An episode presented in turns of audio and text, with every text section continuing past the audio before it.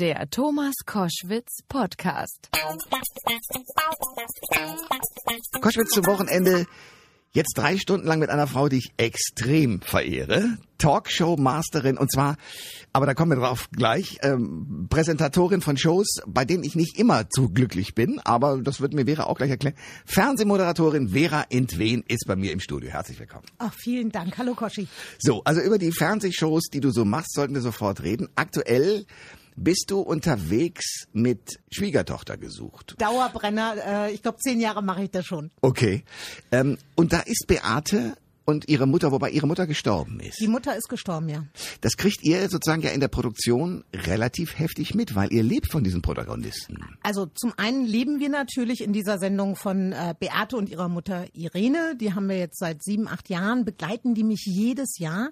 Und dass die Irene verstorben ist, das hat uns alle tief erschüttert. Nicht aus Produktionsgründen oder sonst was, sondern einfach, weil Irene, die war 65. Das ist kein Alter. Nee. Die war vorher nicht krank, dass man sagt, um Gottes Willen, das ist ernster. Sondern wir haben einfach schon geplant, was starten wir dieses Jahr, wie geht's weiter. Wir waren da immer in ganz guten Kontakt. Und dann kam der Anruf, Krankenhaus und dann ging das ganz, ganz schnell und sie ist dann nach ein paar Tagen tatsächlich verstorben und äh, dann haben wir auch gesagt, wir stoppen jetzt erstmal alles und gucken mal, wie es weitergeht. Ich erinnere mich an eine Szene, da hattest du Beate, ihre Mutter saß dabei äh, und musste sozusagen strenge Worte an sie richten, weil die ähm, in ihrer Art auch noch frei drehte. Also sie hat, glaube ich, irgendeinen Typen, der, glaube ich, sehr an ihr hing, mehr oder weniger öffentlich in den Hintern getreten, hat dann sich umentschieden kurzfristig für irgendeinen anderen und war also sozusagen auf der Welle, Kinder, ohne mich geht hier gar nichts. Und da hast du mal mit dem Holzbregen gesagt, so Fräulein, komm mal wieder auf den Teppich. Ähm, ist das so deine Rolle in der ganzen Sache? Das ist verschieden. Also ich sag mal, bei den Kandidaten, die jedes Jahr neu dazukommen, die wir praktisch nur ein Jahr eine Staffel begleiten, äh, um einen Partner zu suchen, da muss sich erst die Nähe aufbauen, weil das geht über die Zeit. Bei Beate und Irene ist es so, wenn du dich sieben, acht Jahre kennst und es ist ja nicht nur, dass man eine Stunde dreht, sondern man hat ja auch Zeit miteinander. Wir waren zusammen äh, in Bali, wir waren in Thailand. Man hat ja sehr viel Zeit miteinander verbracht, auch abseits der Kamera. Ich glaube, nach all den Jahren kann man sagen, das ist jetzt nicht nur ein professionelles Verhältnis, sondern man kennt sich schon näher. Und wenn ich dann mal wirklich mit der Faust auf den Tisch kloppe und sage, pass mal auf, mein liebes Mädel, ich schätze dich sehr, aber wenn du jetzt meinst, du bist hier Superstar, so läuft's nicht. Das ist schon meine Rolle. Das bin aber auch ich, gerade bei dieser Sendung. Ähm, die hat ja auch viele Kritiker, vielleicht auch zu Recht. Also ich stelle mich da auch wirklich gerne äh, vorne hin und sage, also wenn es Kritik gibt, gibt sie mir auch. Ich nehme das an. Äh, aber bei, bei dieser Sendung, da muss ich ab und zu schon Stellung beziehen. Und in dem Fall ist es so, dass ich sage, eigentlich äh, kann man äh, die Uhr nachstellen, dass so einmal im Jahr ich Beate wirklich wieder zurück in die Spur schicken muss, weil die dann ein bisschen frei dreht. Kannst du mir erklären, wieso die so erfolgreich ist? Die Beate oder die Sendung? Äh, Beate, erstmal zur Sendung kommen wir gleich nochmal. Ich glaube, Beate ist ein Phänomen. Also man, man guckt da hin und dann findet man viele, viele Dinge, erstmal auf den ersten Blick sehr, sehr komisch, wie sie Dinge angehen, weil das ist ja nicht normal, dass eine Mitte 30-Jährige mit ihrer Mutter im Partnerlook mit Hundepullovern durch die Gegend. Das ist Ne? noch freundlich formuliert, ja? Ja, also das, das ist ja ein Fakt. So. Wenn du sie aber dann näher kennenlernst und sie auch in, in diesen Jahren beobachtest, dann merkst du, das ist absolut echt. Jetzt ist es so, man kann sagen, jetzt bist du ein Medienprofi, Vera, weil äh, du hast auch vor 20 Jahren mit Vera am Mittag äh, Protagonisten gehabt, wo die Welt aufgeschrien hat, dürfen die ins Fernsehen. Ich habe da eine ganz klare Meinung. Die Menschen, die wir zeigen, das ist ja nicht so, dass wir die zwingen aufzutreten. Die bewerben sich selber. Wir versuchen die auch abzuchecken. Das sind Menschen, die stehen in Lohn und Brot. Das sind Menschen, die dürfen auch wählen, wenn wir über ein Demokratieverhältnis mal in diesem Land sprechen. Und dann zu sagen, aber euch darf man nicht zeigen, weil ich muss euch vor euch selber schützen. Menschen sind Menschen mit ihren Eigenarten. Ob wir beide das jetzt immer verstehen und auch gut finden, das ist mal dahingestellt. Aber generell möchten diese Menschen auftreten und möchten Teil dieser Sendung sein. Gut, den Teil verstehe ich noch. Es gibt eine Sache, die ich nicht verstehe. Und da äh, merke ich sozusagen, dass sich da auch das, das Verständnis offenbar von den ganzen Medien, Fernsehsendern und so weiter wandelt. Und zwar immer unter dem Diktat der Quote. Also wir müssen möglichst viele Leute erreichen. Und zwar egal, ob es ein schwerer Unfall ist, den wir zeigen. Und da muss man, kann man nicht weggucken oder eben diese Sendung. Ähm, ich finde halt, dass es irgendwann eine Stelle geben sollte in einem solchen Sender, äh, wo man sagt, nee, das können wir nicht verantworten, weil wir diejenigen sind, die es ja zeigen. Wenn es sagen wir mal bei YouTube wäre, mhm. wo man sozusagen, je, wo jeder einen Zugang hat, dann würde ich da dir völlig recht geben. Na gut, aber Fernsehen ist doch nichts anderes. Ich habe doch die Fernbedienung und kann doch einfach sagen, an der Stelle, das will ich mir nicht angucken, dann schalte ich um. Also diese Macht und diese Verantwortung hat jeder Zuschauer selber. Und ich glaube, äh, das ist immer so pauschal gesagt, ja, aber ihr Fernsehleute, ihr wisst es doch besser, ihr müsst die Leute doch schützen. Wir schützen die schon. Und es ist wirklich nicht so, dass wir permanent über Grenzen gehen. Wir überspitzen Dinge, das machen wir auch textlich, das machen wir auch mit Musik. Also alles, was wir noch bekommen, das unterlegen wir auch um Gottes Willen. Da will ich mich gar nicht rausreden. Aber ich glaube, so schlimm, wie man das pauschal immer so auf den Tisch, also gerade die letzte Staffel, ne, da fand ich schon, da waren wir so normal, wie wir noch nie normal waren. Da waren auch ein paar sehr hübsche dazwischen, das stimmt. Und dieses Jahr haben wir ganz hübsche Männer. Wirklich. Okay. Ja.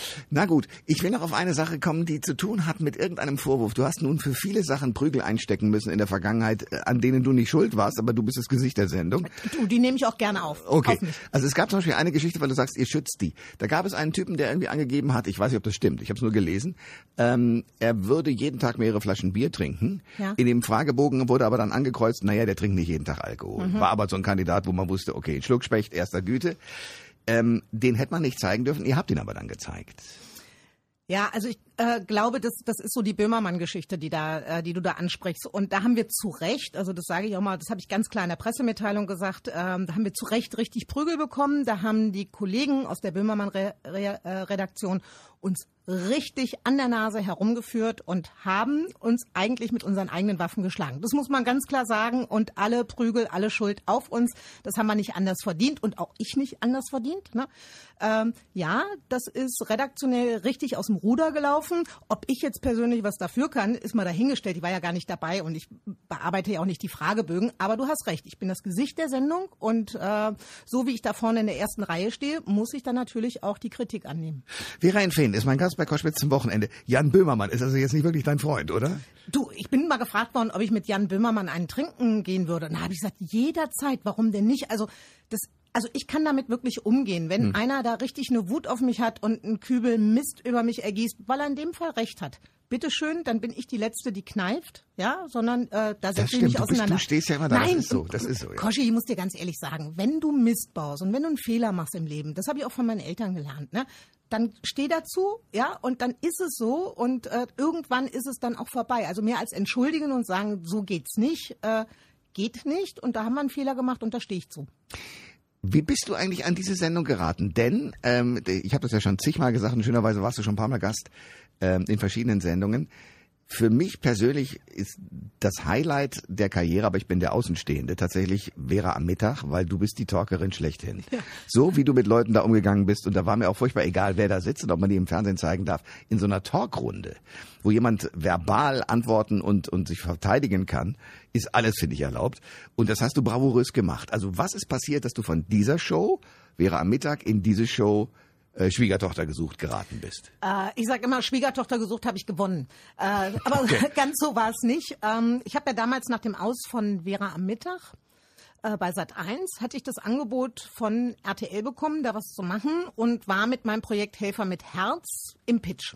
Und das ist ja eine sehr aufwendige Sendung gewesen. Und da hatten wir lange Produktionsphasen, weil Bauen, richtige Fälle suchen, das hat gedauert. Und da hat RTL gesagt, kannst du nicht nebenbei noch hier diese Schwiegertochter gesucht machen? Das hatte so damals äh, vor zehn Jahren so ein bisschen äh, die Anfänge von Bauer sucht Frau. Das war so ein bisschen was Kuppelmäßiges und hin und her. Wir wussten auch gar nicht, wohin geht die Reise. Habe ich gesagt, oh, das ist nicht so aufwendig. Das mache ich mal noch nebenbei mit, wie das so ist. Du bist jung, unerfahren. Ich war beim großen Sender RTL. Ich mochte das auch, dieses Kuppelformat. Und äh, Frau Schäferkort hat auch mal zu mir gesagt, als ich sagte, ich höre jetzt mal mit Schwiegertochter auf. Nein, nein, nein, Sie brauchen eine Sendung, die Ihnen ein bisschen leichter fällt, weil diese ganzen schweren Themen, die Sie machen mit Helfer mit Herz, auch mit den Mietprellern. Das ist so intensiv. Machen Sie mal was Leichtes noch nebenbei, das hilft. Und ich finde, sie hatte da recht und deswegen bin ich seit zehn Jahren dieser Sendung treu ergeben. Also ich, die ist mir sozusagen in Schoß gefallen. Vera Infeen ist mein Gast bei Koschwitz zum Wochenende. Talkerin, ähm, Moderatorin mit Spaß am Fernsehen.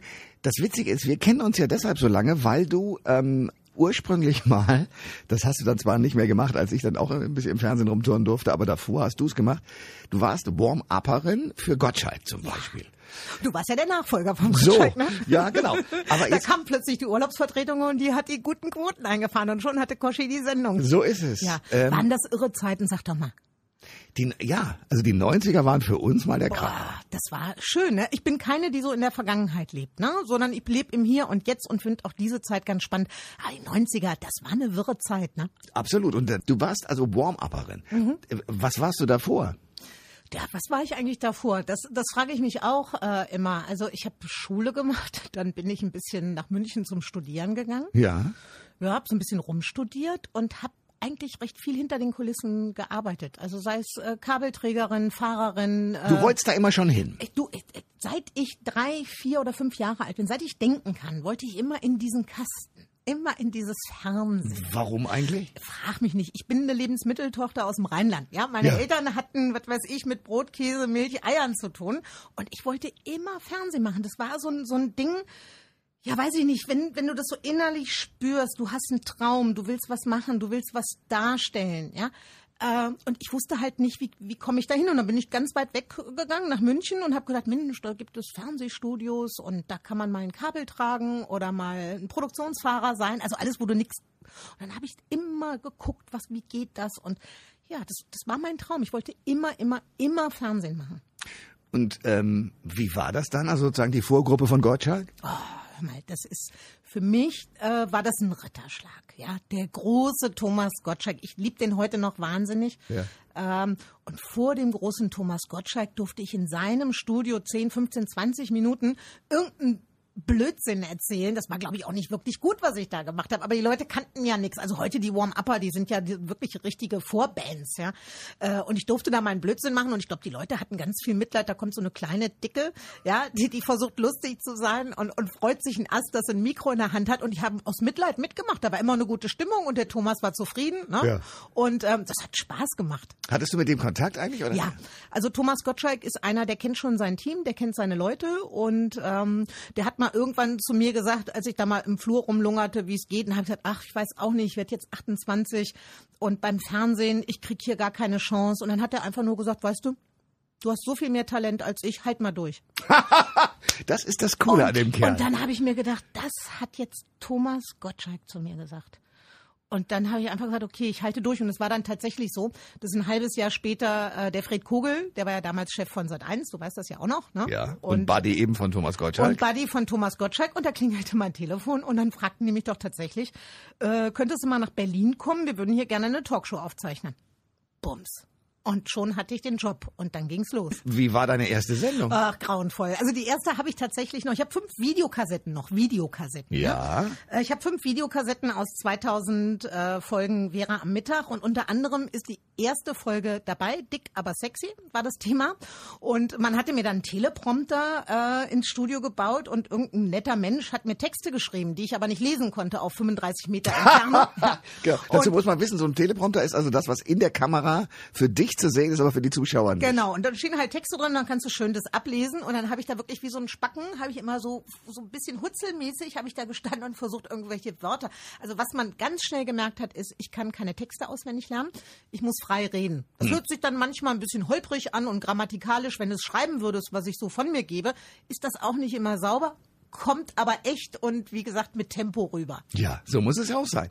Okay, das war deine erste Sendung. Ja. Ja, und dann? Naja, dann hatte ich einen Vertrag über 100 Folgen, das weiß ich auch noch ganz genau. Da habe ich gedacht, 100 Folgen Talkshow, ich hab's geschafft. Und ich weiß auch noch die Vertragsverhandlungen, dann sagten die mir halt eine Summe, was du bekommst.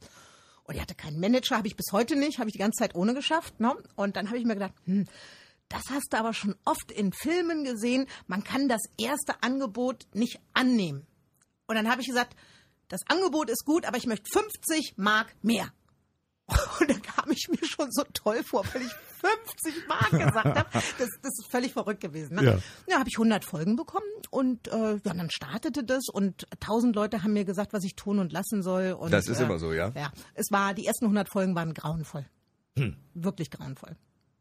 Aber dann, dich haben sie auf der Straße erkannt und du wurdest bekannt und berühmt. Ja, sagen wir mal so, auch da hat mir ein kleiner Skandal wirklich sehr geholfen. Also es ging einmal los, dass ich 100 Folgen ähm, wirklich versucht habe, das zu machen, was mir diese vielen Menschen, die alle das Fernsehen erfunden hatten, was die mir gesagt haben. Und ich war dann das erste Mal nach diesen 100 Folgen im Skiurlaub Und dann saß ich an der Bar und da war so ein Schweizer Ehepaar und mit denen habe ich dann ein paar Schnäpschen getrunken und die sagten, äh, Vera, wenn ich dich hier so privat erlebe, bist du richtig cool und nett. Und wenn ich dich im Fernsehen sehe, bist du eine andere Person. Und es hat so in meinem Kopf ist es eingeschlagen, dass ich gesagt habe, ja, was mache ich denn da eigentlich? Ich will da diesen 100 Leuten gefallen, die wissen, wie es geht, aber du bist gar nicht du selber. Und dann bin ich da aus diesem Urlaub zurück und habe gesagt, so, prompt da raus. Und jetzt sage ich auch mal meine Meinung, was ich von den Gästen halte, von der Aufmachung der Sendung, wie man das vielleicht strukturieren sollte, wie kriegst du Tempo rein, wie kann ich mich mehr einbringen, dass jeder genügend Respekt? Und dann habe ich so nach und nach das wirklich gemacht, wie ich das wollte. Und ab da ging es dann voran. Und dann wurden die Quoten noch besser. Die waren am Anfang nicht gut. Vera Infeen ist mein Gast bei Koschwitz zum Wochenende. Wenn man so plötzlich in dem Scheinwerferlicht steht und dich alle mitkriegen und es werden Fotos geschossen und du kommst in der Zeitung vor und dein Privatleben wird ausgeräumt und so weiter, was war das für dich? Also war die 90er, waren das auch Zeiten, wo du sagst, da war ich ein Star oder ich bin es noch oder bin ich durchgedreht oder was ist passiert? Also ich glaube, ich war noch nie ein Star. Ich bin, ich sage mal, ich bin Handwerker. Ich bin genauso wie eine Bäckerei, Fachverkäuferin. Ich versuche einen guten Job zu machen. Als Star habe ich mich nie gesehen. Ich bin ja auch keine, die jetzt permanent über einen roten Teppich rennt. Ne? Äh, das interessiert mich alles nicht. Äh, ich, ich laufe privat eher äh, ungestylt rum. Ähm, ich mache meinen Haushalt, ich mache meinen Garten. Mir sind viele, viele normale Dinge so viel wichtiger als das Glamour-Leben. Ich liebe Fernsehen, ich liebe die Arbeit beim Fernsehen, aber da geht es um die Arbeit. Und äh, ich bin kein Mensch, der sich so im ja, im, im, im, im Scheinwerferlicht sonnen möchte, sondern ich glaube, da gibt es so viele Menschen, die so viel mehr leisten als ich. Also ich habe einen tollen Job, ich habe da sehr viel Spaß, ich habe das Glück, dass ich tolles Geld verdienen darf. Äh, und da bin ich so dankbar und demütig, ja, aber ich sehe mich nicht als da. Aber die Eitelkeit im Fernsehen spielt doch trotzdem eine Rolle. Auch, ne? Ach, Koschi. Das ist mir so egal. Guck mal, dann hätte ich schon in den letzten 20 Jahren mal mindestens 20 Kilo abnehmen müssen. Ich bin immer dick und rund, mal mehr, mal weniger. Ja, mich interessiert das alles nicht. Das interessiert mich wirklich nicht. Die hängen mir ein paar Klamotten hin, die ziehe ich an. Ja, dann gehe ich da raus und ich meinen Spaß haben und alles andere ist mir wirklich, wirklich egal. Glaubt keiner, ist aber so. Vera Infeen ist mein Gast bei Koschwitz zum Wochenende. Ich will auf ein privates Thema kommen, das mich eigentlich einen äh, feuchten Wind angehen würde, wären wir in Deutschland in einer politischen Situation, wo auch die gesamte Gesellschaft denken würde, es geht mhm. einen einen feuchten Wind an. Du hast dich geoutet. Ja. Du bist Zu spät, zu spät, muss ich sagen. Ja? Koschi, das war zu spät. Ja, ja, klar. Äh, das ist, lass mich, ich weiß jetzt nicht, es ist zehn, 12, 13 Jahre her. Und es war in so einem Moment, da hatte ich ein Interview mit der Bunden und dann habe ich das einfach so nebenbei erzählt. Das war jetzt kein Plan, jetzt oute ich mich mal. Äh, war ja schon so, dass ich Jahre vorher schon in einer Frauenbeziehung war und äh, da hätte man ja auch schon zu stehen können. Und das habe ich irgendwie zu spät gemacht, weil ich dachte, ach, ich will ja gar nicht so viel von mir preisgeben. Gehört aber dazu, wenn du so eine tägliche Sendung hast, wenn hm. du stehst und ich habe mit meiner Meinung nie hinterm Berg gehalten, dann hätte ich früher sagen sollen, passt mal auf, Freunde, ich finde Männer toll, finde aber Frauen besser. Hm. So. Und das habe ich ein bisschen in meinen Augen zu spät gemacht. Warum? Ich weiß es nicht. Ich glaube, das hatte nichts mit Angst zu tun, äh, weil ich habe ja immer schon offen gelebt, auch in meiner Familie. Die kannten ja meine Freundinnen und so. Das war ja nie ein Thema bei uns. Ne? Nein, und auch wir. Also ich meine, ich, ja. du warst bei mir ein paar Mal zu Gast. Ja. Ich glaube, in Hast du Worte, da haben wir wild geflirtet, ja. beide wissend, wie, wie die Lage ist. Ja, ja. Aber sehr schön. Also insofern, das war, ich habe das nie als ein Problem gesehen nee. und habe dann irgendwann diesen Artikel nämlich auch gelesen und dachte, ach, damit kommt sie jetzt erst um die Ecke. Ja, ja, es war zu spät. Die Frage, die ich aber stellen will, ist, und deswegen komme ich auf die Gesellschaft, wir haben es ja immer noch nicht geschafft, tatsächlich zu sagen, dass alle Arten von Beziehungen, egal wie sie zustande kommen, einfach gleichberechtigt sind. Mhm. Was sagst du dazu? Also du hast es schon auf den Punkt gebracht. Es sind alle Arten von Beziehungen, die es gibt, noch nicht gleichberechtigt. Wir sind ein ganzes Stück, wenn ich viele andere Länder äh, in Europa und auch gehen wir mal weiter so ein bisschen Richtung Arabien sehe, äh, die sind natürlich viel mehr im Hintertreffen. Wir leben hier schon ganz gut und ich, die mit einer Frau zusammenlebt, äh, habe keine Einschränkungen, aber es gibt noch sehr viele. Und äh, da muss Welche? man naja, ich sag mal, guck mal, wie lange war das, bis, bis die Lebenspartnerschaft wirklich als Ehe gleichgestellt war? Das fing an, was machen wir mit Adoptionen, was hm. machen wir mit Rente? Hm. Ja, das waren ja auch so Sachen. Was machen wir mit Steuergesetzen? Das ist ja alles erst Stückchen für Stückchen für Stückchen für Stückchen aufgebröckelt werden. Also da hätte man einmal wirklich über den Tisch kehren müssen und sagen, bap, bap, bap, bap, bap, wenn zwei Männer heiraten, zwei Frauen heiraten, die sind gleichgestellt. Und wenn die ein Kind adoptieren wollen, dann sind die auch gleichgestellt. Vera Einfäden ist mein Gast bei Koschwitz zum Wochenende. Würdet ihr denn gerne Kinder haben? Oh, Koschi, ich bin zu alt. Immer. Ich werde 50 dieses Jahr. Ja, und? Ja, nein, nein, nein. Meine, meine Freundin ist auch, meine Partnerin ist auch äh, Anfang 40, ich bin 50. Ähm, Wäre das zehn Jahre eher, würdest, also wäre ich jetzt noch zehn Jahre jünger und du würdest mich fragen, würde ich wirklich nochmal drüber nachdenken? Ich empfinde mich aber heute als zu alt. Und das Tolle ist, in meinem Bekanntenkreis haben in den letzten zwei Jahren so viele Kinder bekommen. Meine Neffen sind mittlerweile groß. Also ich bin immer mit, Mit Kindern, Kindern zusammen ja. und liebe Kinder und äh, muss das aber für mich ausschließen, weil ich wirklich zu alt bin.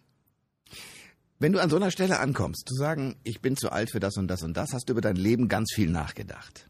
Wenn du dir dein Leben jetzt so anschaust, äh, die beiden Pole, A, Geburt bis Z heute, Ja. was ist das für dich? Also wie, wie zufrieden, wie, wie ereignisreich, wie nachdenklich bist du über dein Leben?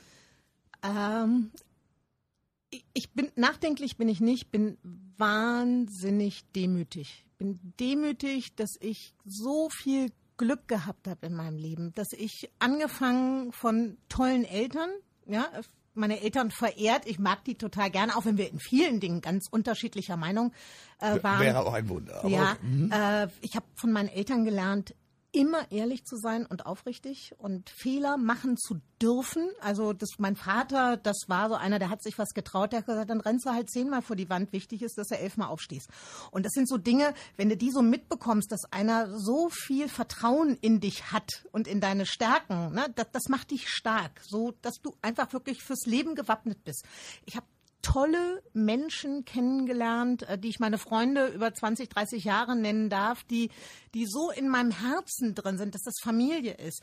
Ich ähm, habe die tollste Partnerin, die man sich äh, vorstellen kann, bin wahnsinnig glücklich. Ähm, ich lebe in einer wunderschönen Stadt. Ich darf Dinge tun.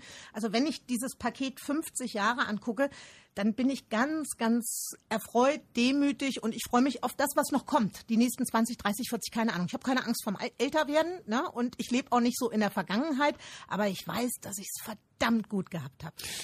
Dann, das wäre meine nächste Frage gewesen. Also jetzt in der Zukunft. Ja. Was ist denn dein Traum, Vera?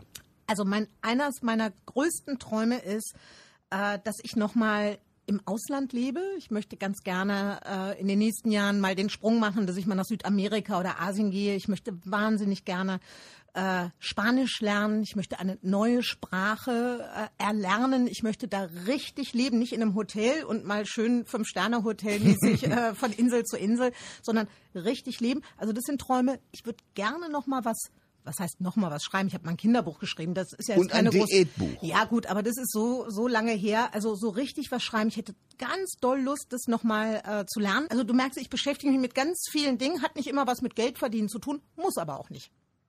Vera Infeen ist mein Gast bei Koschwitz zum Wochenende. Ähm, du hast mal, auch wenn du das so nach dem Motto, das war mal, ein Diätbuch geschrieben. Äh, Wie kam es dazu? Und ist, ist das ein Thema? Also ich meine, wir sind jetzt beide nicht die schmalsten, aber Ach, hör mal. Äh, Das Diätbuch, ich glaube, das ist mittlerweile fast 20 Jahre her. Ich weiß es nicht. Ich habe noch ein paar Exemplare im Keller. Das, äh, Okay. das Buch hieß Essen Sie doch, was Sie wollen. Kann man gar nicht mehr kriegen. Ist also rausgenommen aus dem Programm. Äh, Da hat mich ein Verlag angesprochen und hat gesagt, das soll ein Anti-Diätbuch werden. Nämlich, dass man einfach essen soll, was man will, dass man nicht zu sehr aus dem Leim geht. Also man muss sich schon noch gesund und ein bisschen fit fühlen. Aber es muss nicht jeder Kleidergröße 36 haben dem stimme ich auch heute nach 20 Jahren noch zu. Das finde ich auch. Ich freue mich über alle, die eine tolle Figur haben und diszipliniert sind, ja, und Sport machen und sich die Kohlehydrate verkneifen. Ich bin so nicht. Ich koche gerne. Ja. Ich esse gerne. Und ähm, ich, ich bin ein Rheinländer. Wir sitzen, wir essen, wir trinken, ja, und äh, wir trinken dann lieber ein mehr, als uns zu bewegen. Und das, ja, aber und erzählen ja, einen. Ja. das, das ist das ist einfach so und Ja. ähm, und das ist vielleicht auch so ein Ding. Ich habe ja nie drunter gelitten, dass ich zu dick bin. Ja, ich, du, wenn ich manchmal vorm Spiegel stehe und ich mache mich ganz lang, ne, dann sage ich immer zu meiner Freundin, guck mal, geht doch. Ja, wenn du den Bauch reinziehst, dich ganz lang mache, sehe ich echt Bombe aus. Ja, also Du siehst auch so Bombe aus, aber egal. Ja. Ja, deswegen, also dieses Anti-Diät-Buch, das war auch kein Brüller, das war auch kein Erfolg. Das habe ich halt einfach mal mitgenommen. Aber vermisst die Welt nicht. Also es gibt ja, wie gesagt, äh, dein Vorbild müsste sein Oprah Winfrey, die man ja in allen Aggregatzuständen erlebt Ja, hat. ja. Äh, Von äh, du, du konntest sie rollen bis hin ganz schmal und äh, wieder auf Diät und Ja. richtige Kleidergröße. In Filmen ist sie aufgetreten und so weiter. Ähm, tro- Trotzdem die Frage nochmal, ist das ein Frauenthema eigentlich, dass man so immer guckt, bin ich, bin ich schmal genug oder nicht? Oder ist es sozusagen, oder kriegen wir das von irgendjemandem reingedrückt? Wo kommt das eigentlich her? Also dieses Thema schlank sein, schön sein, Beauty, äh, das ist in den, also seit ich eigentlich erwachsen bin, ist das ein Thema. Und das schwappt aber jetzt auch auf die Männer über. Weißt du, wie viele Männer darauf achten, dass die kein Rölleken haben und dass die gut definiert sind? Und äh, ja, ist so. Ja, also äh, das hat sich auch gewandelt in den letzten zehn Jahren, dass auch Männer betroffen sind, dass die wirklich darauf achten, dass sie schlank bleiben und so. Du, das ist so ein Gesellschaftling. Schlank heißt erfolgreich, heißt schön, heißt beliebt. Ja, aber guck dich mal um. Wer ist vergeben? Das sind die kleinen Dicken. Die sind vergeben, die leben glücklich in der Partnerschaft und die ganz, ganz schlanken, bildschönen, die 80 Prozent des Tages mit ihrem Körper und so, die haben gar keine Zeit für echte Gefühle und sich einem anderen Menschen hinzugeben. Das, das ist, Das ist auch eine Theorie. Nein, Nicht- wirklich. Ja, also spannend. ich, ich guck mal in meinem Bekanntenkreis, ja. Also wir sind jetzt alle ein paar Tage älter geworden und du gehst ja auch irgendwie mal so ein bisschen aus dem Leim. Da kommen die Wechseljahre und ich sage auch immer, jede gute Beziehung ist 10 Kilo plus. Ja, weil es ist so gemütlich, du isst schön, du liegst auf der Couch, ne? Und so. Äh, und wenn ich dann so meine Freunde angucke, äh, es gibt ein paar, die sind einfach von Haus aus super schlank, ja, und machen auch gerne Sport. Äh, aber die meisten, die gehen alle ein bisschen aus dem Leim, sind aber glücklich in der Beziehung, in ihrem Job und dann ist das auch egal, ob du ein paar Kilo mehr hast. Ist doch egal. Vera Infeen ist mein Gast bei Koschwitz zum Wochenende. Ähm, wenn du Musik hörst, also auf was musikalisch stehst du? Ähm, also ich höre querbeet. Äh, ich mag alles, ich lehne nichts ab. Ich bin äh, ein großer Fan von Justin Timberlake. Ich mag Neil Diamond total gerne. Das ist ja- das ist ja eine große große Range. Ne? Ja, ja. Und ich sag immer, oh, zum 50. der Neil Diamond, der tritt immer noch ein, zweimal im Jahr in Vegas auf. Ne? Und ich habe gesagt, ich wünsche mir zum 50. nur eine Eintrittskarte, dass ich Neil Diamond einmal live singen darf. Vor zwei Jahren Elton John in Vegas gesehen. Puh, das ist, da kriegst du weiche Knie.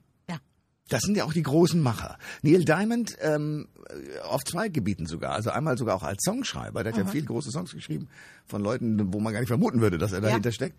Und selber gro I Am I Sad. Song Sung Blue. Oh, und hör auf. ja, das groß. Ist, wenn das läuft, ne, du musst es doch nur laut drehen und du bleibst einfach, egal wo du bist, du bleibst still und wirst von dieser Musik, du wirst umhüllt. Und das, das macht was mit dir innerlich, finde ich. Absolut. Justin Timberlake, ähm, Boygroup-Mitglied, Schauspieler und jetzt Solokünstler. Den finde ich so cool. Can't Stop the Feeling. Ja, ja. Das ist einer, also der macht mir immer gute Laune, dieser, dieser Song. Finde ihn großartig. Ähm, und bist du jemand, der sozusagen viel Musik hört oder bist du eigentlich äh, jemand, der sagt, naja gut, mache ich ab und zu mal, wenn ich im Auto bin, aber sonst? Nein, nein, nein. Es ist morgens so eines der ersten Sachen, äh, Radio an. Ja, und für dich natürlich viel. Und äh, ich, ich liebe Radio. Weiß nicht, vielleicht aus unserer Historie, weil das war ein wichtiges Medium auch in meiner Familie, das Radio hören. Ich weiß noch, Samstagnachmittags, wenn wir da im Garten waren, wurde das Kofferradio mitgenommen und das war ganz, ganz toll, ja. Ähm, und ich höre so gerne, nicht nur im Auto, sondern auch wirklich zu Hause. Es ist so das Erste und bis abends läuft es durch. Ich habe auch in meinem Garten extra Lautsprecher, damit ich im Garten dann Cool. Radio hören kann. Cool. Vera Infeen ist mein Gast bei Koschwitz zum Wochenende. Du hast als Talkerin immer den Eindruck vermittelt, du magst die Leute, mit denen du da redest. Das ist auch so, wie ich weiß. Ähm, erlebst du, dass Menschen, Wildfremde, auf dich zukommen und sagen, du bist doch so eine Art Beichtmutter.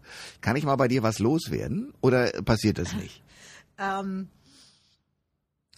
ich bin ein sehr kommunikativer Mensch. Das bin ich auch im Privaten. Und Das denke ich mir, ja. Ja, es ist einfach so. Und ich bin immer sehr interessiert an Menschen. Man könnte das auch lapidar abtun als ich bin extremst neugierig. Ist so. ja. Bin ich auch wirklich. Ja. Äh, ich komme einfach gerne mit Menschen ins Gespräch. Ich, ich glaube, das, das hat was damit zu tun, dass ich A, den Talk gemacht habe und dass ich interessiert bin an Menschen, dass die Leute schon sehr schnell sich öffnen, ja. Ich muss mir vorstellen, wie du ähm, groß geworden bist. Du hast ja gesagt, du bist also Eltern äh, hatten einen Laden, ja. ähm, sozusagen Einzelhandel. Richtig. Man konnte da, was weiß ich, Käse, Milch, alle die wichtigen Dinge des Haushalts kaufen. Warst du da, muss ich mir das so vorstellen, als kleines Mädchen mit dem Mang die Leute und hast sozusagen auch mitverkauft? Ich habe, meine Freunde sagen immer, ich hatte eine ganz harte Kindheit, weil so viel wie ich schuften musste, musste kein Mensch tun. Okay. Äh, wir waren ein ganz kleiner Betrieb und meine Eltern haben versucht, uns alles zu ermöglichen, aber es gab bei uns Regeln. Also Linda, meine Schwester und ich, wir haben vor der Schule eine Stunde schon haben wir im Laden, war unser Dienst äh, sowohl die Zeitschriften als auch die Molkereiprodukte. Nein. Doch, das haben wir vor der Schule Schule gemacht. geht um 8 Uhr los, also Ja. um 7 Uhr habt ihr da Halb im Laden. sieben standen wir unten im Laden, haben die Sachen eingeräumt, sehr, sehr früh, mit 10, 11 war Wow. ich, meine Schwester ist ein paar Jahre älter. Äh, Das haben wir gemacht. Jeden Mittwoch gab es diese berühmten Handzettel, die mussten wir verteilen, äh, jeder 1500 Stück. Samstags hatten wir immer Dienst im Laden. Ja, und mit 14 war ich schneller als jede Verkäuferin beim Kassieren. Ähm, also ich, ich kann auch alles, Koschi, du wirst es nicht glauben. Also wenn du jetzt von mir drei Koteletts haben willst, da gehe ich klassisch an den Wolf, ja, und ich hab dir die auch. Ja, so, ich habe immer mal so Charity-Geschichten gemacht und dann reiße ich mich immer darum, dass ich bei Netto oder Lidl oder beim Edeka an die Kasse darf oder an die Obsttheke, weil ich das kann. Ich kann das einfach. Das vergisst du auch nicht mehr. Also ich sehe schon jetzt, wir sollten einen Laden aufmachen. Also Ja. ich, mit dir haben wir keine Sorge, dass wir pleite gehen. Nein, nein, du musst halt dich einfach trauen und Ideen haben. Ne? Äh, äh, trauerst du der Zeit hinterher oder würdest du es nie im Leben machen? Äh, ich habe damals ja in München äh, studiert, als ich nach dem Abitur rübergegangen bin. Und dann habe ich ja nebenbei, um mein Studium zu finanzieren, habe ich auch immer ein paar Stunden auf dem Viktualienmarkt gearbeitet. Obst und Gemüse konnte ich, der war total begeistert, dass da eine kommt, die sofort weiß, wie das hier mit Obst und Gemüse äh, geht. Ne? Und der äh, ist in Ruhestand gegangen und der hat gesagt, äh, du kannst meinen Stand kaufen. Und dann habe ich meinen Vater angerufen und habe gesagt, Papa, kannst du mir das vorfinanzieren? Ich kann hier einen Obst- und Gemüsestand auf dem Viktualienmarkt machen. Und hat mein Vater gesagt, Kind, lass die Finger davon. Lass es. Lass es. Es ist so ein Knochenjob. Äh, das hört sich jetzt gut an. Du bist Anfang 20 und das macht dir locker bis 35 Spaß. Aber lass den Knochenjob sein. Und dann habe ich es nicht gemacht. Und bist dafür ins Fernsehen gegangen. Jo. Vera, ich danke dir sehr für den Besuch. Das ist eine spannende Frau, die ich jedes Mal wieder hier begrüße. Ich freue mich sehr. Vielen, vielen Dank, dass ich hier sein durfte. Alle Informationen zur Sendung gibt es online auf thomas-koschwitz.de.